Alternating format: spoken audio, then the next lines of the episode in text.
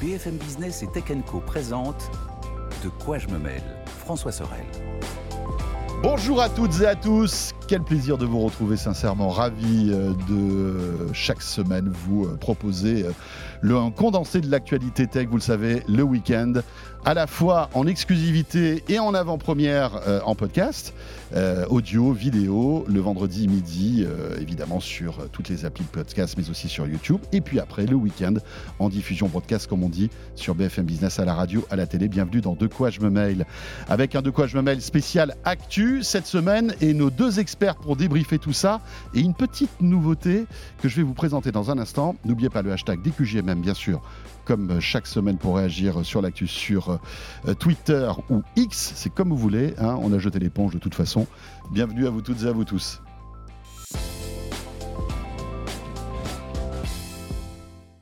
Et pour débriefer l'actu cette semaine, Anthony Morel, bien sûr, fidèle au poste comme toujours. Salut Anthony. Présent. Salut François, salut à tous. Ravi de te retrouver Anthony. Et euh, à tes côtés, c'est Nicolas Lelouch. Salut Nicolas. Salut François, salut Anthony. Salut Nico. Content, content d'être ici pour parler tech. Et voilà, euh, journaliste dans cette bien belle maison qui est Numérama.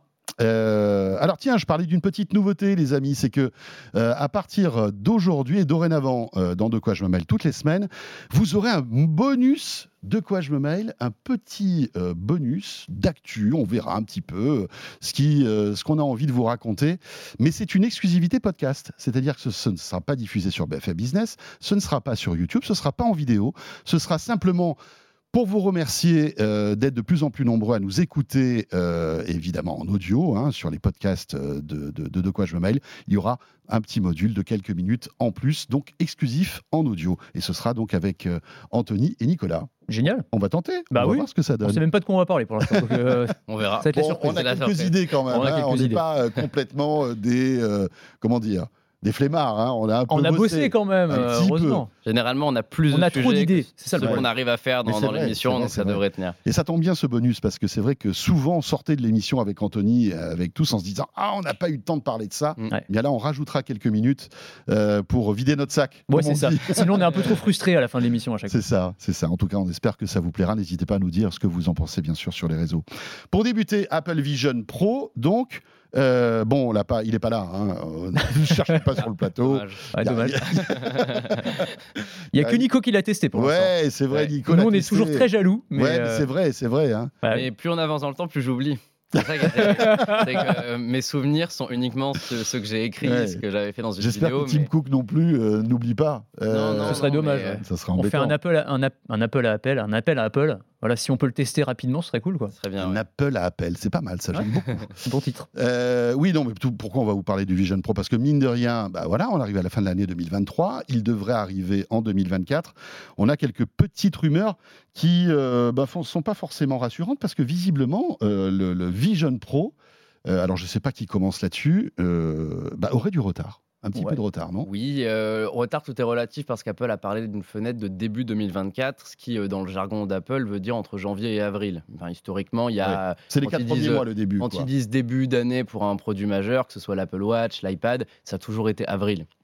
Donc il n'y a pas réellement Ouais, de, surprise avec le fait que le Vision Pro arriverait plus tard, mais c'est vrai que jusqu'à maintenant, euh, pas mal d'analystes étaient confiants sur le fait qu'Apple allait tirer très tôt et que le mois de janvier était visé avec une keynote euh, sans doute euh, juste après le CES et une sortie à la fin du mois. Là, on va se diriger sur un, un événement un petit peu plus traditionnel avec sans doute une sortie euh, en mars. Donc euh, voilà, ça va pas être aussi imminent qu'espéré. À, à écouter euh, Mark Gurman, toujours très très bien informé euh, dans sa newsletter, lui disait que la sortie à l'origine était prévue pour janvier, mais que Apple aurait pris. Alors, c'est même pas du retard sur la production, l'appareil est Oui. prêt, il n'y a pas de problème de ce point de Il vue-là. n'y a pas des millions de produits en plus. Non, en plus, clairement. ça. Mais c'est vont- intéressant ce qu'il raconte. quelques centaines de milliers, en Bah, fait. c'est ça, ouais, absolument. oui. Bah, alors c'est justement, alors c'est- lié à 4000 ça. Le retard est aussi lié à ça. C'est-à-dire que ce qu'explique euh, Gurman, et je trouve que c'est très intéressant, c'est que le retard tout relatif serait lié à la question de, euh, de la distribution. C'est-à-dire comment est-ce qu'on va faire pour vendre cet Apple Vision qui n'est pas un appareil comme un autre, très clairement. Qui a un appareil ovni, un peu. qui est un- un- exactement un appareil ovni. Et tu vois, autant, bon, aujourd'hui, un iPhone, un iPad, bon, ils sortent, Ouais. tu peux les acheter en Apple Store, tu peux les acheter en ligne, tu peux les acheter chez un opérateur, chez Bien un sûr. revendeur tiers. Tu as tous les choix entre le possibles. précédent modèle et le nouveau, t'es pas bouleversé. Oui. En plus, Ça peut se exactement. configurer soi-même un iPhone. Voilà. pas le cas du premier Non. Vision Pro. Là, tu arrives avec un appareil personne sait ce que c'est. En tout cas, les gens, ce sera complètement nouveau pour eux. Donc Apple veut se garder l'exclusivité absolue pour la vente. Donc visiblement, il ne les vendrait que dans les Apple Store. Il y aura un corner spécial Mhm. dans les Apple Store. Il faudrait prendre rendez-vous. Donc, si tu es intéressé, tu prends rendez-vous. C'est presque comme si tu vas chez Louis Vuitton, tu vois. Tu, Ouais, tu- ou t'achètes c'est- une voiture, ou quoi. Quand t'achètes une voiture, exactement. Alors, c'est pas n'importe quoi. Tu y vas, on va te faire faire un essayage. Alors, je crois que toi, c'était Ouais. un peu ce que vous aviez fait avec Cupertino. On, on l'a fait. D'ailleurs, Avec le test un de vision. essais importants, ça, c'est le test de vue. Voilà. Donc, euh, nous, nous, quand on l'avait essayé, il y avait, euh, il y avait un ophtalmo qui était là et qui faisait un contrôle de vue pour savoir si on avait des lunettes, si quel œil droit voyait mieux que l'œil gauche et qui nous prescrivait des verres adaptés.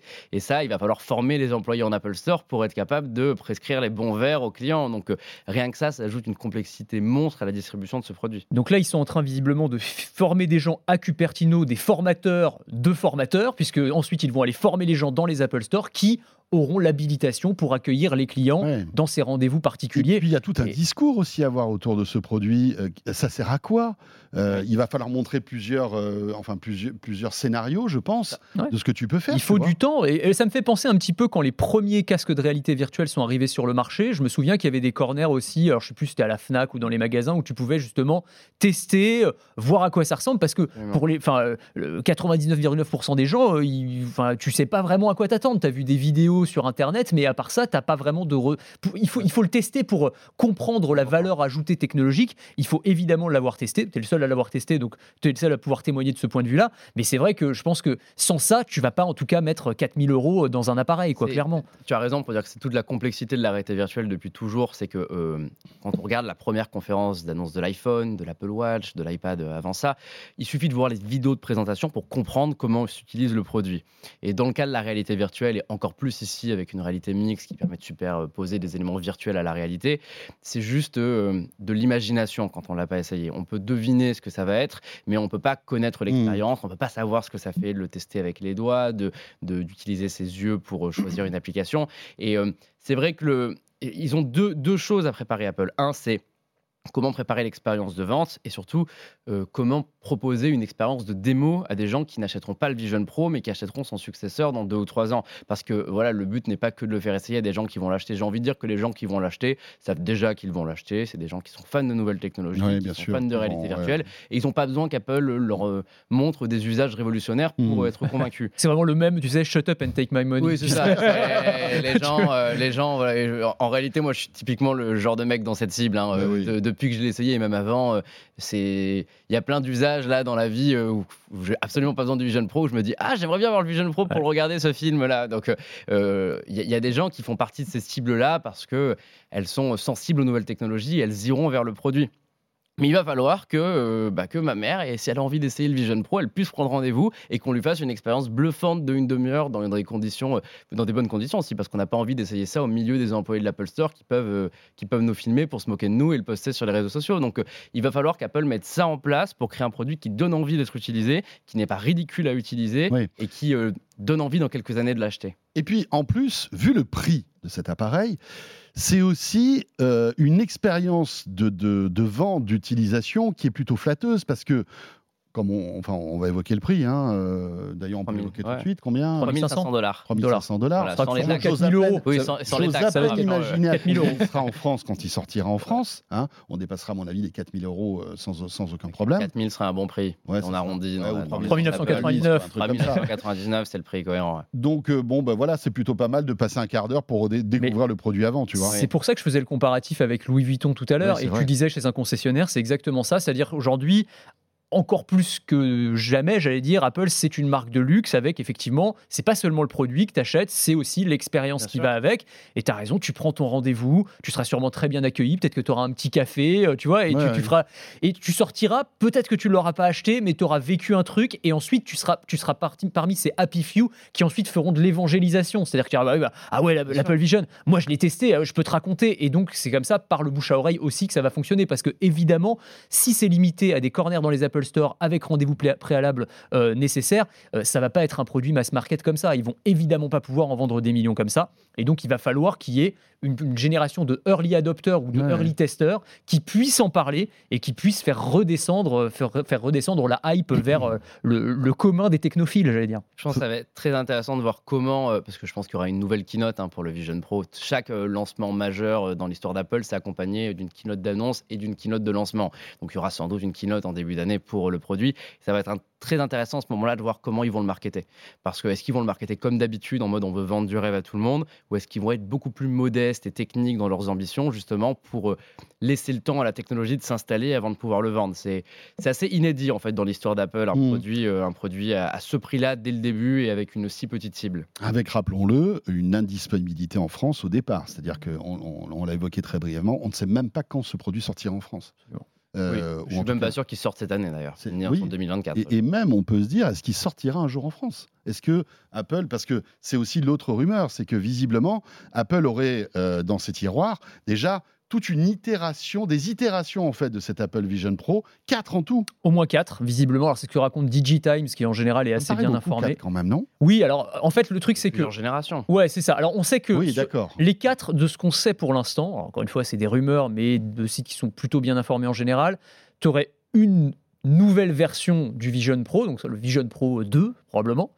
Tu aurais une version low cost, je mets des gros guillemets à low cost, évidemment, hein. mais c'est celle qui est Le, très le importante. produit principal, c'est celui-là. Eh, évidemment. L'Apple Vision, hein, parce que Oui. Voilà. s'appelle Apple Vision Pro. Bien sûr, c'est inédit. hein. On n'a pas eu à l'iPhone Pro, l'Apple Ouais, Watch ouais, Pro ouais, avant, ouais, Avant ouais. l'iPhone, Watch. absolument. Donc, il y aura un Vision normal. donc Il y qui serait normal. au moins à moitié prix. En tout cas, ils essayent de faire baisser la facture des composants de moitié. Donc on, on serait sur une fourchette de prix autour de 2000-2500 euros. C'est pour ça que, bon, le, le low cost, tu vois, je mets quand même des guillemets. On est, Mais, rappelons qu'ils ne présentent pas ça comme un casque de réalité mixte, mais comme un ordinateur spatial. Un MacBook, ça coûte 2000 euros. hein. Donc, Ouais. euh, Ouais, un, non, mais bien un- sûr. un ordinateur comme ça qui Ouais. permet de faire plein de choses, alors plein Ouais, d'écrans, enfin, plein de choses à convaincre. 2000 euros. Reste à On, convaincre. on- on est quand même sur un prix cohérent dans leur positionnement. Ouais, alors Ok, après, Comme tu as raison, mais reste à convaincre les utilisateurs que c'est l'équivalent d'un MacBook. Et ça, à mon avis, Ah bah, c'est pas gagné, C'est toute leur mission C'est dans tout l'enjeu, ouais. c'est pas années. gagné. c'est Tu peux rester des heures et des heures devant ton MacBook à bosser. Je suis pas persuadé que tu restes des heures et des heures avec ton Vision Pro sur la Euh, tête. hein. c'est la question. C'est Non, toute mais, la euh, question. voilà. Bah alors, sachant qu'en plus, cette version euh, low cost euh, aura- serait entre guillemets dégradée, c'est-à-dire qu'en gros, ils essayent de rogner sur la facture des composants. En noir et Donc blanc. tu aurais, oui, il serait en noir et blanc, Sans avec écran. une résolution euh, Voilà, résolution cathodique. euh, digne d'une console euh, 8 Ouais, bits, euh, SVHS. d'une Master System. Non, mais c'est magnifique. Par contre, c'est génial. Non, non, mais par exemple, tu vois l'écran extérieur, tu sais, qui permet de, reproduire ton visage pour les personnes qui arrivent de l'extérieur. Ça, Ouais. par exemple, ne serait, ne figurerait pas sur cette version low cost. Donc, bon, on verra ce que ça donne. Et donc, tu aurais deux autres versions. Là, pour le coup, c'est complètement inconnu. On sait pas, on sait pas ce que c'est. Mais euh, ils travailleraient dessus euh, visiblement. Ok. Euh, rien d'autre à rajouter sur le Vision Pro? Vivement qu'on puisse, euh, tout comme Nico, le tester tranquillement. Puis je suis persuadé que si tu le retestes, je pense que. Moi, j'ai hâte de- de le retester. Non, mais depuis, il y a eu euh, sans doute des, des- des améliorations, de nouvelles Ouais. fonctionnalités qui ont été ajoutées. Euh, Peut-être que les premières applis des développeurs aussi sont arrivent en fait. Donc euh, vivement. Là, ils ont le droit de tester. Ouais. Ils doivent Ouais. tester. J'imagine qu'ils doivent signer des non-disclosure ad- agreement en lettres de sang pour Ouais. dire. euh, Euh, vous savez qu'on sera au CES de Las Vegas. Je suis persuadé qu'on va avoir des belles annonces là-dessus. Je sais pas, je sens que mais pas on va avoir la réponse. Comment? Ah oui, tu veux dire des, des concurrents Non, non, non, pas d'Apple. Ouais. Mais les concurrents qui vont, ils vont pas laisser Apple dérouler leur stratégie. Ça, va- ça paraît inévitable. Et alors, je sais pas, peut-être que je me trompe totalement, mais je suis persuadé qu'on va avoir une belle marque d'électronique qui, qui peut annoncer euh, Eh ben, moi un aussi, et je- équivalent. Et je, m'attends pour le coup à ce que euh, euh, l'ap- l'après 2024 et après Vision Pro soit le moment où ça Ouais. va vraiment exploser. Il y a aussi euh, déco- le décollage. Il y a aussi une bonne stratégie de prudence qui consisterait à dire euh, on laisse Apple d'abord annoncer son produit, on le teste et après on, on travaille sur nos successeurs pour pas paraître ringard euh, au moment où Apple sort son Vision Pro. Voilà pour le Vision Pro. Euh, toujours du côté de chez Apple. Si euh, vous avez un iPhone, vous avez sans doute remarqué, et si vous allez de temps en temps dans l'App Store, voyez un petit peu des suggestions euh, d'applications, etc., etc. Enfin, c'est assez intéressant. C'est- un, on va dire, un, un carrefour stratégique hein, pour Apple. hein. Le fait de vous suggérer des applis, euh, voilà, c'est très C'est un important. business qui pèse plus que beaucoup de grosses entreprises. là, On est, on d'accord.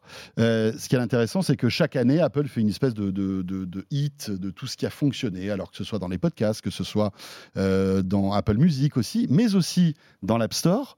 Euh, et cette année, il y a une tendance qui est assez amusante qui ressort. Je trouve ça aussi prévisible que euh, inattendu en fait. Ouais, et ouais. alors ça s'appelle les App Store Awards ce concours et pour la première fois de leur histoire, en plus des applications euh, qu'ils récompensent, ils ont nommé une tendance qui est l'intelligence artificielle générative. Oh, c'est bizarre, dis donc. Non, Alors, c'est c'est bizarre. Alors Alors, ça, en fait, Jamais pas entendu parler. moi, ça, je, trouve- parce je- que- je trouve qu'il y a une réflexion très intéressante à avoir sur euh, ce gagnant, qui est que techniquement, euh, évidemment, que l'IA générative est la tendance de l'année. Personne ne peut le renier, c'est évidemment le truc qui a tout renversé sur son passage. Maintenant, ce qui est très étonnant, c'est qu'Apple le dise. Parce que quand Ouais. on dit IA générative, on pense à Google, Microsoft, on pense évidemment à OpenAI, Mm. mais on pense certainement pas à Apple, qui certes a mis de l'IA partout, de la reconnaissance des visages, des objets Ouais. dans les photos, C'est l'IA euh, d'ancienne génération. Enfin, c'est l'IA d'ancienne génération, c'est l'IA qui est efficace dans ce qu'elle fait, mais comparer Siri à ChatGPT, je pense que euh, Apple ne ferait mieux de pas parler d'IA générative. non, non, non. Ils sont vraiment à la ramasse sur cet aspect-là. Et c'est aussi pas du tout. C'est comme si Apple finalement il y a trois ans avait dit la tendance du moment, la réalité mixte. Ouais. C'est- C'est pas, c'est pas cohérent en fait. Dans l'imaginaire d'Apple, dans le fonctionnement d'Apple, une technologie n'existe pas tant qu'Apple ne l'a pas inventée. C'est vrai. Et, et pourquoi en fait reconnaître l'IA générative aujourd'hui? Pourquoi mettre ChatGPT en page d'accueil? Moi, je trouve ça hyper Mais intriguant. ils ont mis Euh, ChatGPT en, en page oui, d'accueil. c'est le premier logo. c'est le premier Le logo. premier logo, en fait, il y a 5-6 applications sélectionnées comme IA générative et ChatGPT est le premier. Ah, C'est ok. logique finalement. Donc, oui, c'est de l'honnêteté. voilà. Moi, je trouve que c'est le honnête. hein. C'est vraiment le de la, de la pure euh, honnêteté et objectivité. Ouais. Maintenant, ça leur ressemble pas. C'est aussi ça euh, qui, euh, qui est étonnant. Le communiqué de presse est quelque chose d'amusant. Il parle euh, du fait que euh, on a pu voir dans cette année des les premières limites de ces premières générations, mais qu'on a vu en temps réel l'évolution de l'IA générative. Donc tout ça, ça ouvre la porte à de futures générations plus avancées. Et euh, la transition avec le Vision Pro est intéressante parce que je pense qu'à tort, et euh, les journalistes tech font tous cette erreur, on pense que 2024 sera l'année de l'Apple Vision Pro. Je pense que non, ça sera l'année de l'intelligence artificielle chez Apple. Euh, pour Apple, le focus de 2024 va être de lancer un iOS 18 avec de l'IA partout, avec un Siri qui sera capable de proposer des tutoriels, de répondre à des questions plus Un poussées. Siri qui sera au capable de niveau de des ChatGPT, on va dire. Absolument. Mm. euh, une application photo capable de modifier des images pour supprimer quelqu'un, comme ce qu'on a chez Google. Une application dictaphone capable de, de retranscrire ce que disent euh, les personnes. Enfin, je pense que, et c'est ce que dit aussi Mark Gurman, on parlait de lui tout à l'heure, iOS 18 est une mise à jour hyper importante pour Apple parce que s'ils ne se positionnent pas maintenant sur l'IA, ils ont perdu la guerre. Ils seront une marque qui va, dé- qui va dépendre d'OpenAI, de Google et des autres. Et le fait de nommer l'IA générative maintenant, je le vois comme un petit message En du disant, genre, attendez, on arrive, on ne arrive. ne on vous arrive. inquiétez pas, on n'est pas en train de fermer les yeux. Ouais. C'est De- vraiment notre focus Ah, Avant de te laisser la parole, Anthony, il y a deux trucs intéressants, je, je trouve, dans ce que tu dis, euh, Nicolas. La première, c'est que euh, iOS 18 semblerait masquer un manque d'innovation sur l'iPhone 16. C'est ce qu'on lit aussi. Il semblerait que euh, voilà, les projections qu'on a concernant le hardware de l'iPhone 16 ne soient pas complètement formidables. Ce qui fait que pour compenser un téléphone qui ressemblerait beaucoup au 15, on rajoute un iOS 18 qui lui sera totalement révolutionnaire pour. Ouais. donner un coup de boost et avoir un, un- un peu de marketing. Euh, Mais ça, T'as voilà. pas l'impression que ça justement, c'est ça. Moi, pour moi, c'est exactement ce que tu dis. C'est un peu le, le cache-misère, c'est un mot un peu fort, mais de toutes les marques en fait, parce qu'ils se mettent tous à faire ça. C'est-à-dire que le discours de Google avec le Pixel, c'était ça. C'était euh, on a un, téléphone dopé à l'intelligence artificielle, et c'était vraiment le seul argument de vente parce que pour le reste, c'est un très bon téléphone, mais il n'y a pas d'évolution majeure par rapport chose au avec Pixel 300 7. euros de plus, quoi. Exactement. Non, mais c'est vraiment ça. Mais sauf que c'est hey, iPhone, machin. Et puis, alors, ça nous amène peut-être à notre sujet de conversation suivant, mais Samsung, c'est exactement ce qu'ils veulent mettre en place Ouais, aussi. C'est clair. C'est-à-dire de vendre des téléphones qui, d'un point de vue purement technologique, Mmh. quand tu regardes les specs, n'ont pas beaucoup évolué d'une année sur l'autre. Ouais. Mais attention, intelligence artificielle Ouais. embarquée. Et on va mettre ça et ça va faire rigoler tout le monde. On va enchaîner sur Samsung tout de suite, mais juste un dernier truc sur Apple. Si OS 18 euh, est à la sauce IA, ça va faire énormément de dégâts dans tout l'écosystème justement applicatif. Parce que imaginez, Oui, c'est c'est aussi le paradoxe. et ça, ça va être terrible. Le nombre de startups qui aujourd'hui proposent, par exemple, la correction des photos, de l'IA générative vocale, etc., Mhm. etc. Si tout ça est dans iOS 18, ça va, ça va tuer toutes ces startups Oui, et, tout- il- et il- toutes ces applis, comme ils le font à chaque fois. Et ils le font sans foi ni loi, ils s'en foutent totalement, tu vois. C'est ça, et ils ont, ils ont un avantage aussi Enfin, voilà, sur ces applications, petite, euh, c'est euh, les processeurs. hein. on a vanté mille fois les puces M1, M2, Mm. M3, les puces de l'iPhone. Et Apple a pris une avance il y a très longtemps sur euh, la partie Neural Engine, donc le NPU, qui est euh, la puce neuronale capable de gérer les tâches d'IA. Ce qui ouvre, et c'est ça qui va m'intéresser moi l'année prochaine sur l'IA avec Apple, euh, ce qui ouvre la porte à de l'IA avec des modèles locaux. Ce qui n'est pas le cas des autres. Les autres, on passe sur des serveurs la plupart du temps. Là, si Apple a la possibilité de créer un Siri qui génère des questions sans se connecter à Internet, qui le fait depuis la puce de l'iPhone en étant super rapide ils peuvent rattraper l'avance. Je ne dis pas qu'ils seront aussi intelligents que ChatGPT, mais ils peuvent avoir un vrai argument de vente qui n'est pas on a juste fait une copie de ChatGPT. Donc je suis vraiment très curieux de voir ce qu'ils vont faire. Pareil sur le Vision Pro d'ailleurs. Hein. C'est cool d'avoir un casque qui se commande avec les, yeux et les doigts, mais si avec la voix on dit ouais, euh, j'aimerais bien être dans un environnement avec un canapé virtuel qui apparaît au fond à droite, il apparaît. C'est encore plus naturel que de claquer des doigts. Euh, L'IA générative va être une chance monstrueuse pour ce produit. Évidemment, évidemment. On, s'apprête à vivre une année euh, passionnante. Mmh, clairement. justement, on, va voir du côté de, chez le concurrent principal d'Apple, c'est Samsung qui euh, voilà fourbit ses armes euh, au, bah, lui aussi, dans le S24 qui sortira bah, voilà, hein, sans doute au début de l'année, peut-être après le CES. Hein. En général, c'est 17 janvier la rumeur. On parle, le 17 janvier. Il fait vraiment très tôt après le CES. C'est juste après. on, aura, on aura à peine le temps de digérer là. Hein, l'impact du début d'année est de plus en plus tôt. Ah oui, c'est de plus en plus tôt. Ça va Je pense que l'impact va arriver à Noël. Un jour. Ça. Ce qui serait logique pour les ventes d'ailleurs. Enfin, j'ai jamais compris pourquoi ils lancent leur téléphone après Noël, hein, mais bon. C'est vrai, c'est bizarre. oui, mais peut-être tirer au maximum la, la, précédente version, je sais pas. Enfin bref. Ouais. S24. Euh... Et S24 Ultra, visiblement, donc il y aurait deux. Euh, voilà, Peut-être hein. même plus. Ou S24. Euh, bon, après, voilà, c'est plusieurs modèles de, de, S24. Ce qui est rigolo, c'est que là, on ne parle pas de, de capteurs photo révolutionnaires, d'écran révolutionnaire et tout. Là, c'est l'IA. Et ben voilà, encore une fois, c'est l'argument. Tiens, mais c'est bizarre quand même. C'est quand même très bizarre. La tendance de l'année selon Apple. ouais, ça. Ah, si Apple l'a dit, c'est pour ça probablement que Samsung s'y met aussi. Euh, non, alors je disais misère, c'est peut-être un peu méchant, parce qu'on n'a pas encore les caractéristiques techniques. Peut-être qu'il y aura une révolution technologique en plus de l'IA dans ces téléphones, sait-on jamais, mais enfin, de ce qu'a leaké pour l'instant, on n'a pas vu grand-chose. En revanche, ce qu'on sait, c'est effectivement Samsung a déposé, ou plutôt a fait des demandes de nom AI smartphone, donc euh, smartphone intelligence artificielle, et AI phone en Union européenne et au Royaume-Uni. Donc ils ont fait la demande pour obtenir ce nom qui est assez générique. Donc, il risque de se le voir refuser parce hein. que, ouais, il risque de pas l'avoir. Mais en tout cas, ce qui est intéressant, c'est qu'effectivement, il semble nous montrer que eux aussi, ils veulent nous vendre des téléphones avec euh, IA Inside. Qu'est-ce que ça peut vouloir dire? Bah, Je pense que exactement comme sur les pixels, tu pourras avoir des fonctionnalités de retouche photo euh, qui vont très très loin. Et c'est vrai que c'est extrêmement spectaculaire, mais euh, qui pourrait, encore une fois, y cacher peut-être un, manque d'innovation technologique pour le reste. En tout cas, ça va être clairement le gros argument massu là, quand vous allez aller chez un fabricant ou chez un opérateur l'an prochain. C'est vous allez votre téléphone, vous allez voir, vous allez faire plein de choses avec l'intelligence artificielle, voilà, avec tout ce que ça peut cacher derrière. Mais c'est vrai que Samsung, même chose, hein, un peu comme Apple, a pris un peu de retard, ou en tout cas on les a moins entendus parler, même si on sait qu'ils travaillent sur des outils euh, en interne. Hein, euh, donc, euh, donc voilà, on va hâte de voir ce que ça va donner très concrètement. mais ça fait partie de leurs priorités aujourd'hui. Et donc Galaxy S24, ce sera avec de l'IA, c'est sûr. Mais c'est vrai que bon, voilà, qu'est-ce que pourrait rajouter en termes de hardware le S24 On voit rien de révolutionnaire à l'horizon.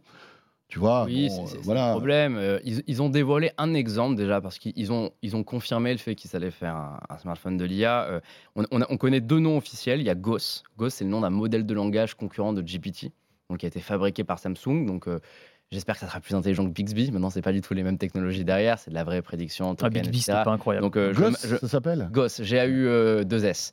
Et euh, ce modèle de langage va alimenter une IA qui s'appellera Galaxy AI, donc qui est pour le coup le concurrent de ChatGPT. On ne sait pas quelle forme il va prendre. J'imagine qu'il y aura une partie assistant vocal qui va remplacer Bixby. Il y a une fonction qui est intéressante que je ne crois pas avoir vue ailleurs, qui est euh, la, la traduction des appels en temps réel. Et je me demande en fait comment euh, Samsung va mettre ça en place, mais je m'attends à ce que le S24 fasse une démonstration de quelqu'un qui euh, téléphone en coréen, qui parle, mais la personne au bout du fil entend les réponses en anglais. J'espère qu'il n'y aura pas trop de délai, parce que ça va faire des appels en duplex, ça va pas être hyper, euh, hyper pratique, mais en tout cas, oui, les, les marques sont bien partis pour se mener une guerre là-dessus et montrer qu'elles peuvent toutes avoir des idées que les autres n'ont pas eues. Et c'est intéressant parce qu'on a l'impression que chacun va garder dans son écosystème sa propre innovation IA. C'est-à-dire qu'à partir du moment où tu achètes euh, le Galaxy S24, bah, tu rentreras dans l'univers intelligence artificielle de Samsung qui ne sera pas disponible sur les autres devices. C'est ça. Euh, Apple, pareil. Il n'y a que ChatGPT finalement qui est un peu universel, qui euh, lui voilà, est installable sur n'importe quel téléphone, etc. il pourrait être les grands gagnants de tout ça. Hein, bien sûr. Est-ce que c'est une stratégie C'est intéressant comme stratégie parce qu'on voit que, voilà, ce qui se dessine de, derrière tous ces écosystèmes. voilà. Et puis en plus, il y aura celle de Google qui sera forcément plus large que celle de. Et, qui, sera intégrée à Android, donc Bien sûr, qui sera là aussi. Alors peut-être au début au Pixel, comme d'habitude, hein, c'est-à-dire qu'ils gardent leur exclusivité, mais après, en général, ils lâchent la bride. Et puis, et puis, il y a aussi le fait que, à l'inverse, OpenAI a des ambitions dans le hardware. Euh, On Mmh. sait que Sam Altman euh, discute avec Johnny Ive pour créer un, un iPhone de l'intelligence ouais. artificielle, hein, c'est ce qu'il avait dit. Il est aussi sur euh, un projet pour euh, concurrencer Nvidia. Donc euh, il y a toute la partie euh, hardware, semi-conducteurs, Mmh. smartphones sur laquelle euh, les, euh, les géants de l'intelligence artificielle sont aussi en train de se lancer. Donc ça va être intéressant. En fait, ça part dans tous les sens. là. Ouais, ça, ça part part vraiment dans tous les sens. sens. Pour terminer avec Samsung, euh, une autre rumeur assez Mhm. intéressante, euh, comme quoi euh, le géant coréen travaillerait sur une paire de lunettes connectées. Le retour, alors c'est vrai que ça fait longtemps hein, qu'on en entend parler de ces fameuses Galaxy Glasses, donc le retour des, des Google Glass, mais nouvelle version finalement. Et c'est vrai qu'il y a plusieurs fabricants qui sont sur cette idée de, de lunettes à réalité augmentée. Alors là, euh, ce qui relance cette rumeur, c'est le fait que euh, euh, Samsung a déposé encore une fois plusieurs noms. Alors c'est Samsung Display, hein, qui est la filiale de Mhm. Samsung qui gère les, qui fabrique des écrans, mais qui fabrique pas des écrans que pour Samsung, qui fabrique des écrans pour tout le monde Ouais. et qui a dé- dé- déposé des, des marques et des logos Magic Pixel, Flex Magic et Flex Magic Pixel. Et certains y voient euh, le prélude à euh, des euh, lunettes 3D, lunettes de réalité virtuelle, lunettes de réalité augmentée. On ne sait pas exactement, on n'a pas beaucoup plus d'informations pour l'instant, si ce n'est que visiblement en interne, ça travaille sur des écrans flexibles qui pourraient être adaptables aux lunettes. Est-ce que ce sera chez Samsung en interne? Est-ce que c'est pour équiper euh, un fabricant euh, concurrent, on ne sait pas pour l'instant, mais euh, c'est vrai que ça fait longtemps qu'on dit que maintenant les Google Ouais. Glass euh, qui étaient, euh, qui n'ont jamais pris hein, clairement dans le grand public, qui sont un des plus gros fails technologiques de ces 15 dernières années, pourraient revenir par la, sont sortis par la porte et pourraient revenir Mhm. par la fenêtre, justement grâce à l'intelligence artificielle qui permettrait de les piloter de manière beaucoup plus euh, fluide et beaucoup plus intelligente. C'est ça. Est-ce que euh, finalement le nouvel, euh, enfin le, le- nouveau device à la mode, ça va pas être la paire de lunettes hein, Quand on voit que Meta s'y intéresse, quand on voit que Lenovo, euh, Ouais. les TCL, les Oppo euh, sortent, euh, et c'est toujours de, de- de- de nouveaux form factors avec de nouvelles fonctionnalités. Si Samsung s'intéresse à ça, les amis, c'est très intéressant. Euh, parce que quand on voit que ça a été les premiers à lancer la montre connectée, l'un des tout premiers, et qu'après les autres se sont engouffrés, c'est c'est pas anodin en fait, parce que Samsung est un fournisseur de, de composants euh, qui après revend tout ça, c'est ce que tu disais, à des, à des concurrents directs. hein. Euh, Dans l'Apple Watch, vous avez du Samsung euh, sans aucun problème. C'est le plus gros, cli- le plus gros client de Samsung, c'est Apple. hein, faut Voilà, c'est ça. Donc c'est c'est intéressant, Nico, Le plus gros client de Samsung, Oui, je, je pense, c'est je Samsung. pense aussi qu'il y a. De toute façon, les lunettes, c'est un, un fantasme de science-fiction depuis des années. J'ai vu Mission Impossible, le dernier hier, et les lunettes de Tom Cruise, euh, à chaque fois qu'il les portait, ça me faisait rire parce qu'il a vraiment une réalité augmentée parfaite, alors que les trucs, c'est des Ray-Ban hyper Il est fines. amusant, il est Et, amusant euh, d'ailleurs. moi, j'adore Mission Impossible. Enfin, Ouais, c'est ça, c'est vraiment. c'est- Oui, c'est c'est- ChatGPT le méchant. Ouais, ça. pas au courant d'ailleurs. Mais euh, c'est assez, assez innovant d'ailleurs, je trouve. Enfin, Ils l'ont bien écrit en tout cas. C'est pas, on part pas sur les fantasmes. Et puis juste, l'IA une parenthèse sur ce film, c'est que euh, c'est un truc qui a été écrit il y a trois ans au minimum, tu vois. Ouais, non, ils ont, ils ont, ans, ils ont donc, une l'avance. Les mecs étaient visionnaires. C'est vrai que pour le coup, je, trouve ça fascinant, les scénaristes qui arrivent comme ça à avoir des. J'ai une super anecdote là- là-dessus, c'est que Joe Biden a lancé des lois pour réguler l'IA après avoir vu le film à la Maison Blanche. C'est vrai. j'en entendu parler de ça. il- Ils ont vraiment dit qu'après avoir vu le film, il a eu peur de l'entité qui est l'intelligence artificielle de Mission Impossible. Et du coup, c'est pour ça qu'il veut réguler l'IA aux États-Unis. Une, très drôle. si j'ai une IA dans un sous-marin, c'est pas bon. L'IA l'IA dans un sous-marin, ChatGPT, il faut pas que ça aille dans un non, sous-marin. Attends qu'ils se, re- super drôle, attends ouais. qu'ils se remettent la saga Terminator, on n'est Ah pas bah bien. là, Oh si- Terminator, Ah ça va être la galère. Mais, bon. mais tout ça pour dire que les lunettes, ça te donne évidemment envie. On est en train de préparer ça, c'est clair. Je pense que la première étape, c'est le système d'exploitation. Ça va passer par le Vision Pro avec Vision OS. Ça va passer en 2024 par Android XR. On Eh sait que Google, Samsung, Qualcomm Travaillent ensemble là-dessus. Dans un premier temps, ça sera sûrement euh, des OS pour euh, des casques, donc du coup Mhm. avec des écrans devant les yeux. Mais si on regarde ce que propose Apple, ce que propose Meta depuis peu, c'est globalement des fenêtres qui se superposent à une reproduction de la réalité. Donc le jour où la techno est là, on peut juste avoir les fenêtres.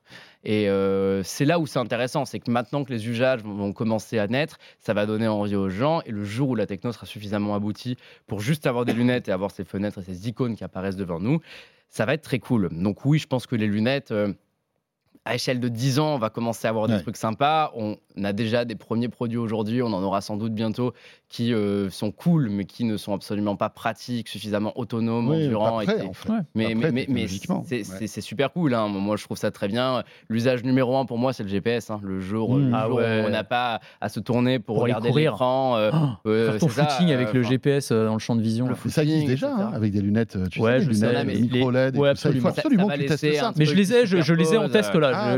Parce que franchement, le, jour où ça colorise la rue, euh, mais alors vraiment, imagine, t'es sur, es sur le périph' et la, la voie que tu dois prendre est en Mhm. bleu et le reste, enfin, c'est, ça va être génial, une techno comme ça. Donc, euh, pour moi, les lunettes ont un potentiel phénoménal et euh, on n'y est pas encore, mais j'ai hâte. Ça va être dur pour ceux qui portent pas de lunettes. Ah oui. Il va falloir se Ah mettre bah à ouais, porter des lunettes quand on n'en porte pas. Non, mais c'est ça le truc de fou. Ouais, c'est dingue. Euh, mais tu as raison. Est-ce que ça va pas aussi bouleverser le monde de, de l'optique Tu vois, des opticiens? Est-ce que c'est Ils les opticiens par la Sécu? Non, mais est-ce que c'est les opticiens qui vont commercialiser clair. ce type de produit? Tu auras les mutuelles qui remboursent la réalité Ah. augmentée et celles qui remboursent pas. Ça va être compliqué. hein. Ça va être chaud, hein. franchement. euh, Parce que, évidemment, derrière, on pourra avoir des fonctions santé. hein. Parce que je vous dis pas, hein, dans les, là, dans les, les branches des, des lunettes, vous pouvez avoir des capteurs qui peuvent mesurer Ouais, votre carrément. fréquence cardiaque. Ouais, bien sûr. Il y a plein de choses. Ta plein de choses. Euh, il y a plein de choses. Intéressant tout ça. Et peut-être que, pourquoi euh, ne pas imaginer que Samsung pourrait montrer quelque chose au CES là-dessus? Tiens, Ce serait cool. Ça serait cool. ça serait cool. Ça, ça serait bien. Ça Euh, changerait des frigos connectés. et- c'est pas pour taper sur Samsung, ils font tous ça, mais mais vois, C'est vrai. Les frigos connectés, moi, je, je les boycotte. On n'en peut plus des frigos peut connectés. Arrêtez, non mais vraiment, Ah non, mais un arrêtez, message pour tous les Ouais. fabricants, arrêtez les frigos Arrêtez. connectés. On Ouais, n'y croit ouais. plus. Non, mais avec le truc, genre, il reste trois patates et deux citrons, vous nous faites un poulet rôti euh, grâce à l'IA. Non, ça ne marche pas. C'est pas possible. Peut-être avec l'IA générative, hein, ils vont peut-être trouver des nouveaux moyens. Ouais, remarque. C'est ça. Ah, T'as Ah, celui avec la ça donne caméra. envie. Tu sais, la caméra l'intérieur. Joe Biden, tiens. Là, là, il faut qu'il il faut réagisse. Faut qu'il fasse quelque Il chose. faut qu'il fasse quelque chose. Interdisé. Faut qu'il envoie Tom Cruise sur le coup, qu'il enquête, parce qu'il va peut-être pouvoir nous sauver encore. Allez, petite pause, deuxième partie de ce de quoi je me mêle dans un instant. Si vous êtes sur BFM Business, vous n'avez rien à faire. YouTube, c'est le deuxième module. Et en podcast aussi, tout de suite, tranquillement. À tout de suite. De quoi je me mêle sur BFM Business et Tech Co. BFM Business et Tech Co présente De quoi je me mêle François Sorel. Voilà de quoi je me mêle. Deuxième partie. Merci d'être là. Je vous rappelle le petit cadeau bonus qu'on- vous rajoute maintenant. C'est pas dans un baril de lessive. Là, je m'adresse aux boomers hein, parce que les autres ne connaissent pas. Ah oui, j'ai compris la blague, je suis vieux. Ouais, effectivement. Et Voilà, Nico, t'as pas connu toi les barils de lessive avec les surprises dedans? Alors, sincèrement, non, Oh. j'essaie de réfléchir à ce que je le connais. Sors de ce truc, ce mais- Ah oui. studio. Désolé, moi, Et ton- permis, tu l'as eu dans un Ah, paquet ça, de lessive J'ai le permis dans la pochette surprise. ouais, ça, Dans- c'est- dans une pochette Ah, la surprise. pochette surprise, c'est Ouais. pas le, c'est pas le baril de lessive. Enfin bref, voilà. Là, si vous voulez, c'est la confrontation des générations. On n'y peut rien, c'est comme ça. Bref, nou- nouveauté à partir de cette semaine, euh, un petit module bonus que vous retrouverez exclusivement, uniquement en podcast audio. Euh, voilà, avec toute l'équipe, euh, on rajoutera une petite info, un petit truc sympa, euh, etc., etc. Pour vous remercier d'être là et de plus en plus nombreux chaque semaine. Deuxième partie donc de ce de quoi je me mêle. On repart sur l'intelligence artificielle avec ChatGPT qui fête sa première année d'existence. Mine de rien, il y a un an, on était tous interloqués par ce truc, euh, à qui on écrivait euh, plein de choses et il nous répondait de manière naturelle. Euh, c'est rigolo parce que au début, on savait pas trop. On disait ouais, c'est un chatbot, un chatbot intelligent, etc. C'est Et marrant. en un an, ce truc est rentré dans la société, est rentré dans notre quotidien. C'est ça. Moi, ce qui me frappe, c'est la vitesse, en fait, euh, à chaque fois, la vitesse d'adoption. Euh, alors, pour, euh, pour m'amuser, j'ai recherché justement les premières chroniques et les premières Oui, fois où, à avais- l'antenne, Ouais. on a parlé de ChatGPT. Et donc, tu vois déjà le, le regard interloqué des présentateurs en face de toi. Donc, toi, tu essayes déjà d'expliquer le truc. ChatGPT quoi? Attends, c'est mais quoi? Alors, le, nom, le nom est affreux. hein. bah, le, le nom est affreux. C'est la preuve que quand on- le produit est bon, on n'a pas besoin d'avoir un bon nom. hein. Ça, c'est vrai. toujours que le naming est hyper important, mais là, euh, Et complètement. moi, la première fois, je même. disais ChatGPT, je savais pas, je, je, je- Ouais, alors, en plus, c'est ça. j'ai galéré à le Bah, en pour la français, en plus, t'hésites parce que GPT, c'est pas très heureux Ouais. non plus. donc, euh, enfin, c'était une, espèce- une espèce de tambouille. Quand même, dès le début, on disait euh, ça, va- ça va être une révolution. Enfin, on Ouais, sentait quand même on le truc on parce sentait que le truc, hein. Franchement, l'effet waouh était tellement fou, mais c'est vrai la vitesse d'adoption, c'est-à-dire que entre ce moment-là, c'est-à-dire début décembre 2023, euh, 2022 plutôt, où tu, tu parles de ChatGPT à des gens et ils disent quoi, c'est quoi ce truc? Ah oui, tu poses des questions et ça te répond. Mais c'est alors, mais c'est comme Google. Non, c'est pas pareil, parce que c'est en langage naturel. Ah ouais, d'accord. Et donc si je fais, euh, si, si je lui demande un sujet de dissertation, par exemple, il va me l'écrire. Ouais, il va te l'écrire, puis il peut te l'écrire de 10 façons différentes, euh, comme si tu avais 5 ans, t'expliquer euh, la- la théorie de la relativité comme si tu étais un enfant de 7 ans. Et, et voilà, tout le monde hallucinait. Entre ce moment-là et aujourd'hui où tout le monde, évidemment, a entendu parler de ChatGPT et même la grande majorité des gens que tu croises dans la rue l'ont au moins essayé une fois. Mhm. C'est-à-dire que c'est vraiment le produit technologique Ouais. dont l'adoption est la plus rapide de l'histoire. Même TikTok n'a pas connu une adoption Ouais, ouais, aussi ouais. massive et aussi rapide. Mhm. C'est quand même un truc de fou. Et moi, ce qui me frappe aussi, deuxième chose, après je te laisse euh, parler, Nico, c'est euh, l'idée que on n'a encore rien vu. C'est-à-dire que pour moi, ChatGPT, première année, le brouillon. chatbot, c'était un brouillon. brouillon, l'IA générative. C'était l'apéro. Ouais. Et maintenant on va pouvoir entrer euh, dans les choses sérieuses. Non, mais tu vois, Ouais. le fait qu'ils aient annoncé la multimodalité déjà, ça c'est une première chose. Tu vois, le fait que tu puisses interagir à la voix, le fait que. ChatGPT puisse exactement analyser les images, ça pour moi c'est une révolution. On va pouvoir installer ça dans plein d'applications. Je pense qu'on n'a pas encore compris le potentiel, euh, y compris nous, parce que je pense qu'il faudra qu'on voit les applications pour se dire ah ouais. C'est vraiment génial. Donc ça, c'est quand même quelque chose euh, d'extraordinaire.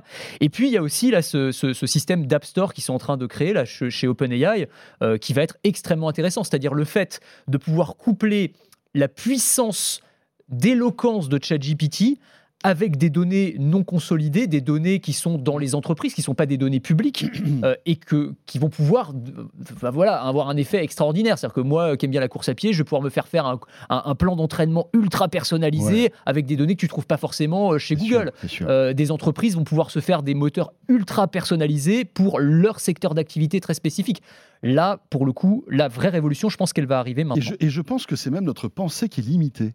C'est-à-dire qu'il il va falloir qu'on intègre, et ça va prendre sans doute plusieurs années, tout ce qu'on peut lui demander à cette intelligence artificielle, et on va pas avoir forcément le réflexe tout de suite. Moi, des fois, je me dis, waouh, mais c'est bête, j'ai fait un truc, mais j'aurais dû lui poser la question. Ouais, On n'a pas encore le, le- le réflexe, euh, mais ça va venir, ça va venir. Et on lui Ça pose pas et on lui pose pas toujours les bonnes Et on questions lui pour en obtenir la substance. En effet, les bonnes questions. Moi, quand je vois les gens autour de moi, des fois, ils me disent Ah ouais, euh, j'ai utilisé ChatGPT l'autre jour euh, parce que je lui ai demandé euh, qui était machin. Je dis Mais attends, mais ça, t'as Google pour Mais ça. En ça, fait, ça sert à rien en fait d'utiliser ChatGPT pour ça. c'est pas, pas ça en fait, ChatGPT. Il faut comprendre, en fait, il faut arriver à, à intégrer qu'on peut lui demander des choses complexes, des choses que l'on pourrait poser à un spécialiste qui est devant toi, un humain spécialiste dans n'importe quel domaine. Exactement. Euh, Nico Oui, je suis d'accord. Et c'est- tout le truc, c'est qu'en fait, on nous a appris, éduqués depuis toujours, au fait que les moteurs de recherche, il faut leur poser des questions simples à base de mots-clés, pas de verbes, tout ça. Là, en fait, plus la question est longue, mieux la réponse sera. Et c'est ça qui est génial. c'est Ouais. faut, au lieu de poser, euh, bah voilà. Tu as tout à fait raison. C'est dis La l'inverse. question de qui est, qui, est, qui est président des États-Unis, on va taper président États-Unis dans Google. Et là, on va dire est-ce que tu peux me raconter la jeunesse du président des États-Unis, sa Mhm. naissance, son éducation, son Ouais, ouais. machin? J'aimerais un maximum de détails, j'aimerais que tu le dises dans un ton familier. Oui, tu peux me échecs, faire, euh, etc. une bullet point de cinq catégories par machin, et ça fait une réponse hyper complète qui est pile ce qu'on voulait. C'est là où ça change tout, et c'est là où il y a, euh, parmi tous les gens qui l'ont utilisé, je pense qu'il y a encore énormément de euh, d'éducation et de découverte, parce que enfin, je pense que même nous, on ne connaît pas toutes les capacités, il y a des choses qu'on n'a pas imaginées, qu'on pourrait faire avec ChatGPT, qui pourraient améliorer notre quotidien. Donc euh, la révolution, elle est folle. Euh, ce que je trouve fou, euh, toi, c'est en décembre que tu en as parlé pour la première fois? Euh, ouais, début décembre. 6 décembre. parce que moi, j'ai- pas souvenir de- d'avoir découvert ChatGPT en 2022. Peut-être que je me trompe, Bah, j'ai l'impression que j'ai découvert son existence début 2023, un peu avant que ça explose totalement et que euh, on se retrouve avec Microsoft qui investit dedans, qui le met dans Bing, Google qui dit ouais, on va répondre vite parce que ils sont pris de panique et il y a vraiment eu une explosion autour de janvier-février et euh, à ce moment-là. euh, on a pas mal comparé au début ChatGPT au métavers en disant que c'est le remplaçant en termes de tendance. Ça n'a tellement rien à voir. Le métavers, c'est un buzzword qui euh, a excité tout le monde avec des images, avec des promesses. ChatGPT, c'est potentiellement une révolution digne d'Internet en termes de, euh, en termes de société. Et, Mmh. euh, c'est fou ce qu'OpenAI a réussi à créer. C'est encore plus fou quand on se dit que je suis même pas sûr qu'ils ont fait exprès. Je pense que quand ChatGPT est montré pour la première fois, il faut décorréler le modèle de langage, donc GPT qui est aujourd'hui GPT-4, et euh, ChatGPT qui est le service qui utilise le modèle de langage pour montrer la technologie. Quand il le lance au début, c'est juste une démo. Et euh, je suis même pas sûr que OpenAI, quand ils présentent ChatGPT, se disent ce produit-là, on va le faire une application, on va le mettre partout, ça va devenir euh, l'assistant vocal le plus connu de la planète et ça va tout tuer sur son passage. Je pense qu'ils ont fait la démo, on va avoir des, in- des- des investisseurs, on va vendre la technologie et voilà, nous, on est juste un fournisseur de techno. En fait, ils se rendent compte qu'ils sont tellement en avance que bah, ils ont tout intérêt à, faire, à être eux-mêmes en fait le nouveau Google et le nouveau Microsoft. ouais, c'est ça. Et c'est ça qui est génial. Mhm. C'est euh, c'est une boîte qui s'est créée toute seule. On Elle n'a même pas fait exprès, parce qu'à la base, c'était une organisation euh, à but non lucratif. Et euh, ils ont potentiellement, avec eux, la plus grande révolution euh, tech de ces dernières années, avec euh, toute une industrie qui est sur le point de changer. Je, trouve ça, je trouve ça fascinant. Nous, on en avait parlé la première fois le 5 décembre Euh, 2022. moi, je sais pas, je suis vraiment Ouais. passé à côté au début. hein. et Ouais, moi aussi, décembre. Voilà, le 6 Ah décembre, ouais, c'était vraiment, Bah, c'était moi, début. c'était vraiment en voyant sur les réseaux sociaux, ouais, je commençais à avoir des captures Mmh, d'écran mmh, mmh. et j'étais mais attends mais c'est quoi ce truc? Ça peut vraiment faire ça? Mais et j'avais franchement bah, moi c'était vraiment l'effet waouh quand on parle d'effet waouh. j'avais ce sentiment de ne pas avoir vu un truc comme, qui m'avait autant impressionné d'un point de vue technologique depuis des années et des Oui, années. oui, vraiment. oui, oui. On- Enfin, on s'était rendu compte tout de suite de la rupture que ça, que, que ça amenait, en fait. parce que c'est évident, Et- en fait. Quand tu vois le truc évidemment. fonctionner, tu te dis, bah, ah ouais, d'accord. Ouais, c'est c'est juste Ce qui, est, fou. ce qui est marrant, c'est que je pense qu'on se souvient tous de la première fois qu'on l'a euh, Oui. qu'on l'a utilisé. Oui, oui, je oui, me parce que rappelle c'est. la première fois où j'ai posé les questions. Tu l'as et- posé quoi, ta Alors, première je me question? rappelle plus de la question, mais je me rappelle que je m'étais dit ah ouais, et j'avais tenté de le piéger avec des réponses et j'avais un petit sourire en mode ah ouais, c'est pas du tout ce que j'imaginais. Ouais, J'avais ouais. vu des captures d'écran comme toi un peu partout, mais je me disais voilà, les gens, euh, c'est pas compliqué euh, d'avec les bonnes questions, d'avoir les bonnes réponses. Et j'imagine que Siri était tout aussi impressionnant euh, en 2011 quand ça arrivait euh, avec les bonnes questions. Et là, je comprenais qu'il y avait vraiment pas de limite et que il répondait à tout, il le faisait super rapidement et que ça. euh, le gain de temps était Et la, phénoménal. et la souviens progression aussi du, du- du truc, là, ça. depuis un an. Bah, la- L'arrivée de, de GPT-4 qui, a, qui a- qui a web, Le multimodal. moins, moins d'hallucinations. Alors, il y a toujours des erreurs. Mais... La, la voix, c'est exceptionnel. Mais alors, moi, c'est ça que je, je voulais vous dire, c'est que j'ai l'impression que pour l'an 2 de, de, de ChatGPT, c'est la voix qui va être une vraie révolution. C'est-à-dire que cette, cette euh, interface vocale va encore nous rapprocher de cette, de, de- de- de cette fonctionnalité. Parce Bien que sûr. demain, ça sera dans les voitures. Alors aujourd'hui, on peut le faire, on peut bidouiller. J'ai vu qu'il y avait un gars qui, avait, qui s'était amusé à faire un raccourci sur iPhone. Mm. Et tu peux, euh, au lieu de lancer Siri, euh, Lancer euh, ChatGPT, tu vois. Mais c'est de la bidouille. Voilà, il y a que les geeks qui vont le faire. Mais demain, ça va arriver dans les voitures, ça va arriver euh, dans vos écouteurs, ça y arrivera évidemment dans le smartphone, et ça va nous changer la vie. Et avec la voix que tu veux, puisque tu peux cloner n'importe Voilà. quelle voix potentiellement. Donc ça. tu Mais en train de faire la cuisine, t'as une idée, euh, je sais pas, mais qui n'a rien à voir avec le truc. Tu en parleras à ton enceinte connectée. Tout sera retranscrit parce que c'est ça qui est génial. T'as une idée, tu dis bah tiens, euh, euh, je sais pas, nous on est journalistes, euh, on est en train de faire autre chose. Et souvent, moi, je sais pas si ça t'arrive, mais j'ai plein d'idées quand je suis pas dans mon travail Mm. en fait. Mais là, avec ChatGPT, tu dis bah tiens, qu'est-ce que tu penses de ce truc-là? Est-ce que c'est pertinent et tout? Et tu te retrouves avec la retranscription euh, de, de- écrite de tout ce que de tout ce que tu viens de dire.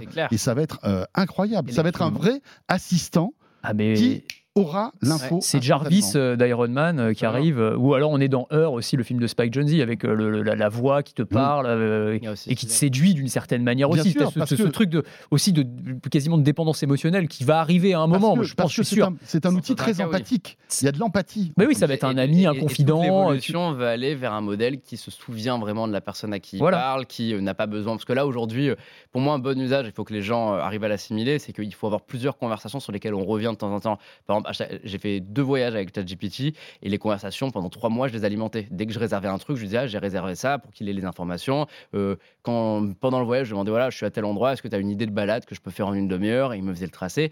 Mais du coup, il me connaissait, il connaissait mes goûts, Oui, donc il c'était commence, hyper ouais, personnalisé. Et l'idée, c'est. euh, Google m'a confirmé qu'eux aussi allaient vers ça, c'est d'aller vers des IA personnalisées pour chaque utilisateur qui connaissent leur goût, qui connaissent comment on veut leur parler, etc. Et donc ça va complètement aller sur ce, sur ce ton empathique dont, dont tu es en train de parler. Et c'est c'est vraiment passionnant. hein. Euh, Je pense que 2024 sera l'année où euh, le Alexa, Google Assistant et Siri, Ouais. qu'on les connaît, vont mourir.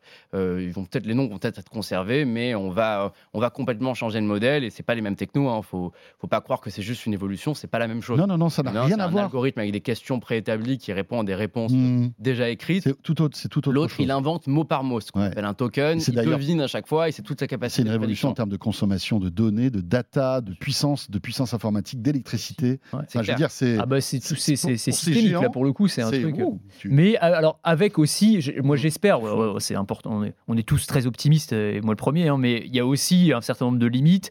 Tu parlais de, des, des- des hallucinations par exemple, j'espère que ces erreurs qu'on pourrait qualifier d'erreurs de jeunesse seront corrigées. Il y a encore beaucoup de bêtises. Beaucoup de bêtises. sur ChatGPT, sur Bard, moi je dis souvent Bard, je suis estomaqué euh, souvent par, le, par vraiment la, la- Mm. la- la quantité. beaucoup de bêtises. Ah mais c'est Ouais. énorme, c'est fou parce que nous, dans, enfin, moi je m'en sers assez souvent Oui, maintenant oui, pour préparer des chroniques, euh, pour trouver des informations, etc. Donc le On a réflexe même une journalistique. culture qui Oui. fait que tu vois tout de suite des, des, des- des- des erreurs qui sont, Bah, qui sont en dites. fait, tu les, c'est-à-dire, tu les soupçonnes, mais Ouais. euh, c'est pas forcément évident. Moi, Ouais. l'autre jour, je, je faisais un, un sujet sur je sais plus quoi, enfin peu importe. Je lui pose une question, il me cite une étude avec un aplomb incroyable, comme d'habitude. Oui, c'est une étude de 2018 de l'association des professionnels de nanana, machin. Donc tu peux pas remettre ça en Non, cause. Tu dis, va pas inventer Ouais. un truc comme ça. Par scrupule En fait, journalistique, je me dis, bon, je vais quand même vérifier euh, sur Google si cette étude existe, existe bien. Tu parles, l'association qui me citait n'existait pas, l'étude n'existait pas. Le chiffre ne sortait de nulle part. T'es, mais attends, mais c'est quoi ce truc? C'est le problème de ce modèle avec prédiction de token mot par mot, c'est qu'en Mm. fait, euh, l'exemple le plus parlant, c'est le, le clavier de votre iPhone ou de votre smartphone Android avec euh, les trois mots en haut quand vous tapez, je tape euh, je suis, il va me suggérer Nicolas euh, Mm. et je suis à. c'est comme ça que ça fonctionne. Et euh, sauf que c'est une IA beaucoup plus poussée, beaucoup plus puissante qui, grâce à une base de connaissances, de données qu'elle va récupérer quand on lui pose une question, va piocher ces éléments de réponse Ouais. à partir de ce texte-là. Mais du coup, si elle n'a pas l'info, Oui, qu'elle est en mode autogénération, soit elle a l'intelligence de dire je sais pas, soit elle est en mode je donne une réponse, et donc dans ce cas-là, elle se perd complètement et elle Ouais. s'arrêtera jamais. Et le pire, Elle est qu'elle convaincue de ce qu'elle qu'on dit. appelle Et... l'alignement, en fait. Euh, j'ai, appris, Absolument. j'ai appris ça dans- dans- de, de la part d'un un ingénieur. C'est, corriger toutes ces fautes, c'est aligner en fait l'IA. C'est ça. Mais du coup, quand tu le, quand j'allais dire, quand toi tu pousses le raisonnement et que tu, j'allais dire, tu lui mets le nez dans son, hein, euh, Mm. elle va admettre c'est t'avoir menti ou Ouais. s'être trompé. C'est ce que j'ai fait. J'ai fait, ben alors, mais attends, j'ai cherché cette étude, je la trouve pas. Est-ce que tu peux me trouver la source de l'étude? Euh, Donc, il te réinvente un bobard. Tu dis, non, ça n'existe pas. L'association que tu me cites n'existe pas. Mhm. D'où sort ce chiffre? Donc, tu m'as menti. Oui, j'ai fait une erreur. Et donc, il y a un moment, tu sens l'IA toute sais, Oui. Oui. je me suis trompé, pardon, Oui. je suis pas encore parfait. Cette Je étude suis... de 2018 de l'association de je sais pas quoi n'existait pas. Non, mais c'est c'est fou, quoi. Et- Et C'est pour ça que les boîtes comme OpenAI, euh, Meta, euh, militent. Il y a, vous, avez, vous avez dû voir les, les rumeurs sur le soi-disant super modèle de OpenAI Ouais. qui aurait conduit au Ouais. licenciement de Sam Altman. Il s'appelle Q-Star. Et euh, on raconte beaucoup de choses comme quoi il serait plus intelligent que les êtres humains, il aurait des capacités de réflexion, de pensée. Et euh, il y a Yann Lequin qui euh, gère l'intelligence artificielle chez Meta qui a expliqué ce qu'il pensait euh, être Q-Star. Et euh, c'est intéressant parce qu'il dit en fait aujourd'hui on est sur ce modèle de token qui prédit mot par mot qui du coup donne l'impression que ChatGPT est intelligent, alors qu'en fait ChatGPT n'est pas intelligent. C'est-à-dire que si vous lui demandez de résoudre euh, un problème, de- d'éliminer le cancer du pancréas, il est incapable de le faire parce qu'en fait il va se baser sur des appuis existants, il va dire des mots qui n'ont aucun sens. Par contre, si on lui demande de générer une lettre, il est capable de le faire parce qu'il a la base de données pour ça. Et euh, l'idée de passer d'un modèle token à un modèle prédictif est qu'au lieu de prédire mot par mot en avance, il prédirait plein d'idées en avance. Donc en fait, il écrirait ses phrases en sachant déjà vers quoi il va se diriger. Donc si on a un contenu long du genre euh, un essai mathématique, un essai scientifique, il saura la conclusion avant d'avoir développé l'argumentaire, ce qui n'est pas le cas aujourd'hui. Et c'est ça en fait sur lequel travaille OpenAI, c'est ça sur lequel travaille Meta, c'est ça sur lequel travaille Google. On n'est pas sûr que ce soit possible. hein. Ça l'est sans doute, mais euh, il paraît que c'est très dur à maîtriser. Et c'est l'évolution future. C'est Oui, ça qui est encore plus fou. C'est que en fait, on a l'impression que. ChatGPT est super intelligent, alors qu'en fait, c'est juste un embobineur qui est capable de maîtriser la Ouais, langue française, anglaise, pour nous faire croire qu'il est intelligent. Et finalement, comparé à l'intelligence humaine sur certains Mhm. aspects, il a l'air plus intelligent que nous. Mais le jour où il peut prédire, où il peut penser à plusieurs choses, où il peut avoir plusieurs éléments en tête, je dis pas qu'il va être plus intelligent que les êtres humains, mais il va être encore plus impressionnant appelle- et il peut sûr. éliminer les hallucinations. C'est ce qu'on appelle l'intelligence euh, générale. Voilà, Mm. qui, qui, Oui. qui est un peu le graal de, tout- de toutes ces boîtes-là, d'arriver à une intelligence qui soit équivalente ou supérieure à, à celle de, de- de l'humain. Et qui a euh, conduit à, cette, à ce clash euh, en interne, visiblement, chez OpenAI, Oui. puisque entre euh, les tenants de on va à fond vers l'intelligence artificielle générale, dont Sam Altman, et puis ceux qui sont un petit peu plus en retrait, Hmm. ont une position plus euh, conservatrice, on va dire, de ce point de vue-là, en disant non, non, mais attendez, on ne sait pas tous les tenants et les aboutissants, il faut qu'on se calme sur ce point-là, bah, ça a créé effectivement une Oui, sorte de schisme en interne. Oui, quoi. Sans compter qu'il y avait Microsoft derrière. Il y avait, je pense aussi, euh, deux chapelles. hein. La chapelle de l'open source. On travaille non pas pour de, pour de l'argent, mais pour euh, faire avancer en quelque sorte la société, science, etc. Et puis d'un autre côté, Sam Altman qui euh, est un VRP incroyable. Qui dit il faut faire Euh, rentrer de l'argent. Il faut faire rentrer de l'argent parce qu'il y a Microsoft qui a mis 13 milliards derrière. Donc c'est vrai que, euh, voilà, je pense Il que c'est ça il y a aussi euh, un vrai débat qui existe dans la communauté scientifique sur est-ce que cette- ce terme d'intelligence artificielle générale euh, est possible. En fait, il n'y a pas de définition. hein. Non, certains vont non, dire que c'est une IA avec des sentiments, certains vont dire que c'est juste une IA qui est capable de penser à plusieurs choses et d'aller Oui. très loin sur ces sujets. Donc, euh, en fait, est-ce qu'elle est vraiment menaçante Est-ce qu'il n'y a pas tout un fantasme, y compris chez les chercheurs en IA là-dessus? C'est possible. hein. et c'est l'argument de Sam Altman. Pour lui, une intelligence artificielle générale ne va pas avoir des sentiments ou ne va pas être omnisciente. Elle va juste être capable de faire des choses que ChatGPT ne sait pas faire. Passionnant tout ça. Hein? C'est vrai. Est-ce que la conscience, parce que c'est vrai que l'humain a une conscience, est-ce que cette conscience un jour arrivera euh, dans cette intelligence artificielle? Enfin voilà, on peut partir très très loin sur ce sujet. Tiens, en une minute, est-ce que tu peux nous expliquer ce que met Orange au Oui. point avec l'IA Oui, en effet, et ça va complètement avec ce, ce sujet. Euh, on- en fait, ce qu'est en train de travailler, euh, ce qu'est en train de faire Orange, ils vont le lancer dès euh, le début d'année prochaine pour leurs conseillers. C'est ils utilisent en fait GPT, donc le modèle de langage de ChatGPT, et ils l'ont alimenté, c'est ce que tu disais, avec toute leur base de données techniques, les conditions générales, les infos sur les Ouais. faits, les infos techniques. Et l'idée en fait, c'est qu'un conseiller au téléphone euh, aujourd'hui, quand tu l'appelles et que tu lui dis oui j'ai un problème, j'arrive pas à installer euh, ma carte SIM, et ben lui en fait il va taper installer SIM dans un Mhm. moteur de recherche, il va trouver les bases de données dans le document interne, il va devoir les lire, et c'est pour Ouais. ça qu'il dit je, je vous mets en attente, je reviens vers vous. Et en fait l'idée c'est que grâce à GPT, GPT va fouiller les documents à la place pendant que la personne est au téléphone, et va proposer un tutoriel à lire au conseiller. Et ça, du coup, c'est la première évolution. Ça, ça va être déployé très rapidement, y compris dans les magasins. Et la prochaine étape, elle est la plus intéressante, et c'est dès l'année prochaine. C'est aujourd'hui, vous avez un chatbot sur orange.fr, sur soch.fr, Ouais. qui, euh, quand vous lui demandez, bah, on prend le même exemple, installer SIM, Mm. il va absolument pas comprendre. Il va dire, j'ai trouvé ce lien sur le forum, cliquez Ouais. ici, parlez à un conseiller, il y a Et pas là, de conseiller dispo. vraiment. Bah là, en fait, il va répondre en faisant un tuto, en expliquant avec des phrases, en tutoyant la personne. Et euh, Orange fait le, par- le- je trouve le parti pris intéressant. hein. c'est un peu l'inverse de Free avec Xavier Niel qui dit on veut un modèle français, on ne ouais. pas dépendre des Américains. Mm. Orange dit que la priorité n'est pas forcément le modèle souverain. La priorité, C'est d'avoir des choses efficaces et d'adapter ça à la culture française. Donc, ils ont pris le parti de dire on utilise la techno de ChatGPT et je trouve ça très cool. Tiens, puisqu'on parle de ChatGPT, euh, et si c'est un sujet qui vous intéresse, sachez qu'on a euh, fait une émission d'une heure et demie euh, sur Tech Co sur ce sujet pour fêter la première année d'existence de ChatGPT. C'est en replay, vous pouvez la retrouver en audio, en vidéo, où vous voulez, à la fois sur le site de BFM Business, mais aussi sur l'appli RMC, BFM Play, etc. C'était l'émission de jeudi soir, une heure et demie, pour revenir un petit peu sur le bilan de cette année euh, euh, de ChatGPT. Euh, passionnant si vous êtes intéressé par ce sujet. Messieurs, merci. Merci beaucoup, Nicolas. Bah, merci beaucoup pour l'invitation, toujours un plaisir. Voilà, on se retrouve pour ce petit bonus de. Exactement. Nicolas Lelouch euh, chez Numérama et puis Anthony Morel, euh, BFM Business. Et puis comme je vous le disais, euh, ça s'arrête sur BFM Business, sur YouTube, mais ça continue en podcast audio puisqu'à partir de cette semaine, c'est une exclusivité. On rajoute un petit bonus de De quoi je me mail que pour vous qui nous écoutez en audio, ça nous fait plaisir parce que en fait c'est ça a été le premier vecteur de de, quoi je me mêle l'audio et donc euh, on a envie de, de le pousser encore. Euh, à tout de suite donc pour ce module bonus. De quoi je me mêle sur BFM Business et Tech Co.